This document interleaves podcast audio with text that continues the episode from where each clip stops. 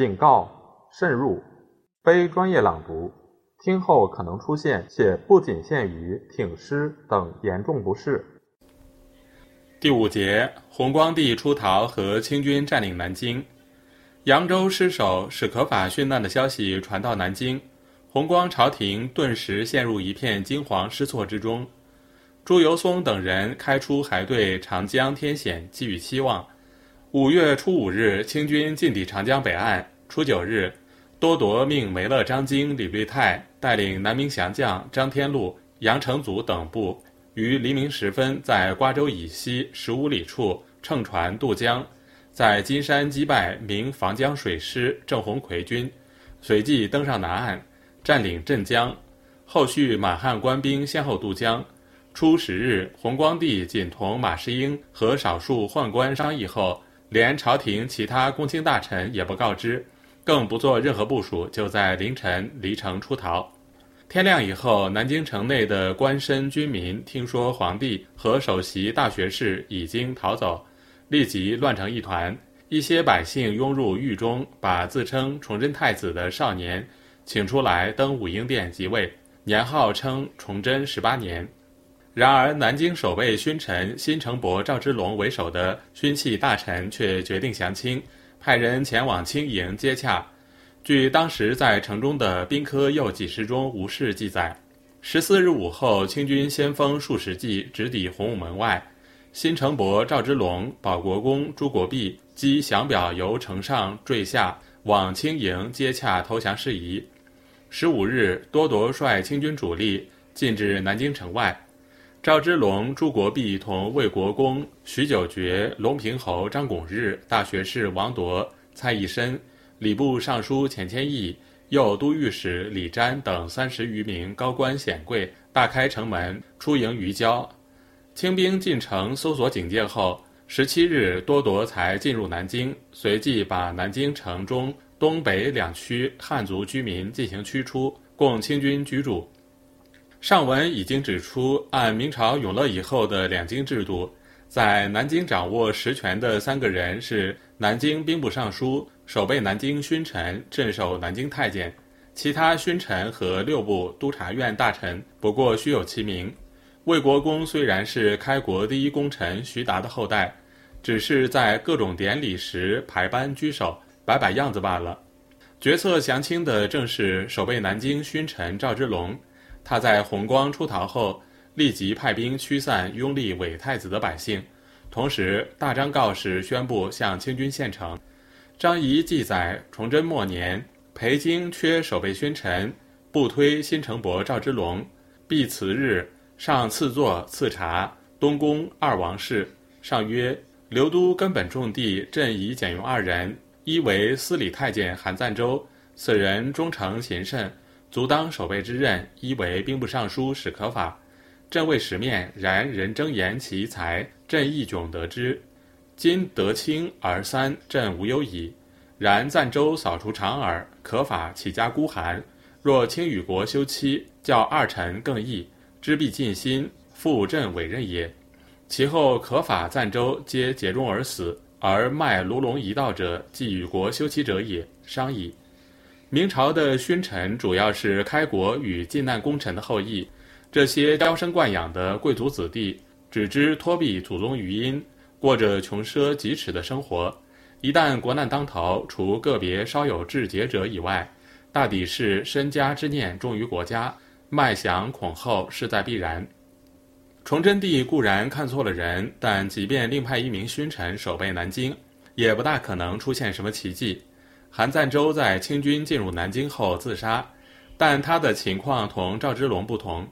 弘光继立，他的地位就被深受朱由崧宠信的司礼监秉笔太监卢九德取代。卢九德则投降了清朝。顺治三年底，他仍想按明朝旧例。都理苏杭织造为清廷统治者效犬马之劳，不料碰了一鼻子灰。清廷谕旨说：“卢九德不当列明书内，况秉笔太监本朝无此职衔，着薛正言斥。”南京作为朱元璋开国之地，明朝两京之一，自从大顺军攻克北京以后，有的人把它看成复兴的中心，有的人则把它视作苟且偷安之所，仅仅一年就这样糊里糊涂地沦陷了。周在俊作《台城晚眺》一词云：“纵步且闲游，何属离离满目秋？玄武湖中风浪起，嗖嗖，虎踞龙盘一夕休。江水不知愁，犹自滔滔日夜流。更有无情天畔月，悠悠，曾照降帆出石头。江山依旧，人物全非，寄托了几分悲愤，无限哀思。”从一六四四年三月大顺军攻克北京到次年清军占领南京，明朝的文官武将绝大多数好像蓬草一样随风而转。大抵而言，风云气少，儿女情多，这同明后期吏治的腐败有密切关系。然而，当历史处于大转折时期，各种人物的表现往往显得千差万别，很难准确地纳入一定的模式。张仪记载，清兵入城，百官争头执名求用。前定北来诸臣之罪，会长三尺者，志士膝软于绵，面厚于铁，不自觉矣。张仪身经两京之变，都未出仕新朝，发表一通诛心之论，自在情理之中。但是，正如我们不能把大顺军占领北京后投降的明朝官员贬之为从贼，或赞之为参加农民革命一样。降清的官员也不能一概而论，钱谦益就是一个相当特殊的例子。弘光朝兵科右给事中无事记载，他在五月十三日晚误少司马梁梅务，知文武大臣已修降表赴大清军矣。十四日大雨，访宗伯钱谦益，不误，但令人传语，宜速往折中择主拥戴，以图兴复，余效谢之。这说明他列名降清时，仍寄希望于兴复明朝。降清后，他除了向多铎献上礼物，还亲自写信劝江南士绅归附清朝。钱谦益手述降起，素与受资善，谓之曰：“楼东汝故事，当即驰归，以户籍县大官可得矣。”齐彪家在日记中也写道：“六月初五日，抄钱穆斋手书数通。”称北兵为三代之师，谆谆劝义中归顺。同月十一日向下，他又记了这样一条：先是钱穆斋有密启上陆藩，意在拥戴朱长方。两三个月后，他给臭名昭彰的冯权，时任清内院首席大学士写信，言安吉江南事宜，有招抚阮大铖之语。清廷对这封信颇为重视。交给即将出任招抚江南总督军务的内院大学士洪承畴抄录一份，这就是后来清方录用阮大铖的缘由。南明一些史籍如钱炳登所知录等，都说阮大铖降清是冯权建议，却不知道居中引线搭桥的却是这位东林巨子。钱谦益降清后被挟持北上，清廷授予礼部侍郎的官职，一年后告病回籍。这以后长期从事反清复明的活动，屡冒杀身之祸，归庄在《记钱穆斋先生文》中写道：“先生喜其同志，每商略慷慨，谈烟从容，抛长如雪，吐气如虹。赶时追往，忽复泪下琳琅，发束蓬松，愧先生之意，亦悔中道之尾舌，思欲以晚盖，和天之待先生之库，竟使之机智以终。”这段话是比较公正的。关于钱谦益晚年致力于复明活动，下文还将提到，当然不可能全面叙述。第六节，弘光帝被俘。五月初十日夜间，朱由崧同马士英等逃出南京后，原来的意图是避往浙江杭州，不料途经丽水县时，遭到当地士兵的拦截抢掠。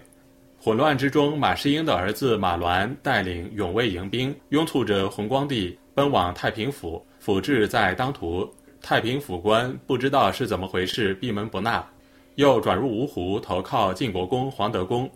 马士英则以随身兵力护卫皇太后邹氏，辗转赴杭。鉴于各种野史对弘光和邹太后失散情况多有讹误，这里引用黄道周的两段记载，以昭信史。黄道周在奏书中说：“公闻皇太后陛下自五月十一日与圣驾分离，南渡丽水，过独松关，遂设余杭，东至临安。”在另一篇文章里，他又写道：“十五月十有一日，上与慈禧宫及邹太后同出都门。马府以其母与圣母同为成鱼，渡丽水，为士兵所掠。马府之子统家兵八千人，俱拥上西行。马家父子知之，上与慈禧宫贸然不知也。抵杭之日，诸市民从马府求圣驾。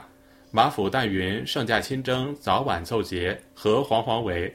雄己氏语音就座中责马府亲征重事，何首府不知而专属之乃子，免手无以应也。可见马士英是同弘光帝、邹太后一道逃出南京，行至丽水后才东西分窜。某些史籍记初十日晚上，朱由崧在太监卢九德的唆使下秘密出逃，马士英、阮大铖第二天早晨才得知皇帝跑了。匆忙收拾细软，逃离南京是一种讹传。黄德功在击败东犯的左孟庚军后，领兵屯驻于芜湖，对京城的变故一无所知。皇帝的突然驾到使他大吃一惊。问明缘由后，他不胜感慨地说：“陛下死守京城，以骗纸招臣，臣犹可率士卒以得一当，奈何听奸人之言，轻弃社稷乎？今进退无据，臣营单薄。”其何以处陛下？尽管他已经意识到朱由崧张皇失措，无可救药，仍然决定效忠到底，把这位昏聩的皇帝迎接进自己的军营。据说弘光在芜湖曾下诏，郑采、黄飞、方国安、杜弘玉、蒲从善接进伯爵，大成大典拜左右相，共统师沪上回銮，复为守御南京计，然已无及矣。清军统帅多铎得知弘光出逃，自然不会放过。进南京后，即命刚刚投降的刘良佐率领部族充当先导，派多罗贝勒尼堪、护军统领图赖、固山额真阿山、固山贝子吞奇何托等领兵经太平追至芜湖。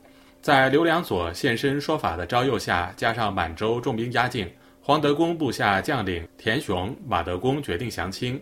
黄德功不知军心已变，把刘良佐派来招降的使者处斩，引兵出战。叛军趁黄德功不备，暗中触发一箭，射中德公喉部，黄德公自刎而死。弘光帝被田雄等活捉，献给清方。有一种记载描写了当时的场面：田雄负弘光皇帝于背，马腰、马德公的外号唤直弘光二族，弘光洞哭哀求二人。二人曰：“我之功名在此，不能放你也。”弘光恨聂田雄相肉，流血自缢。至于朱由崧被俘的时间，据顾景星记黄德公事云：“大清王师演至，公众流食，仰天自刎。五月二十八日未时也。如果记载不误，弘光当在同日被俘。但是《明记南略》卷四刘良佐携弘光回南京条却说，二十四日已有。刘良佐以弘光道暂停天界寺，同书弘光拜誉王条内又记：五月二十五日丙午，弘光以吴曼小轿入城，手蒙包头，身衣蓝布衣，以尤善掩面。太后及妃乘驴随后，加路百姓唾骂有头瓦砾者。清世祖实录卷十七仅依据奏报记，复福王及其妃来献，没有具体月日，也未提及太后。事实上，邹太后当时在杭州，《明记南略》所记肯定有错误。弘光朝廷当国的整整一年时间里，正处于内忧外患日益加深之际，君臣上下有可为而不为，朝野人士不仅没有因北都的覆亡而振作起来，反而在腐败、内讧、争权夺利上远远超过了崇祯时期。时人张岱痛骂朱由崧说：“自古亡国之君，无过无弘光者。”汉献之孱弱，刘禅之痴呆，杨广之荒淫，合并而成一人。王御士曰：“只要败国亡家，亦不消下此权力也。”又说弘光痴如刘禅，淫过隋阳，更有马士英为之颠覆典型，阮大铖为之掀翻铁案。一年之内贪财好杀，带酒宣淫，诸凡亡国之事，真能及其大成。朱由崧的昏庸荒淫固然是事实，作为皇帝自然要负重要责任。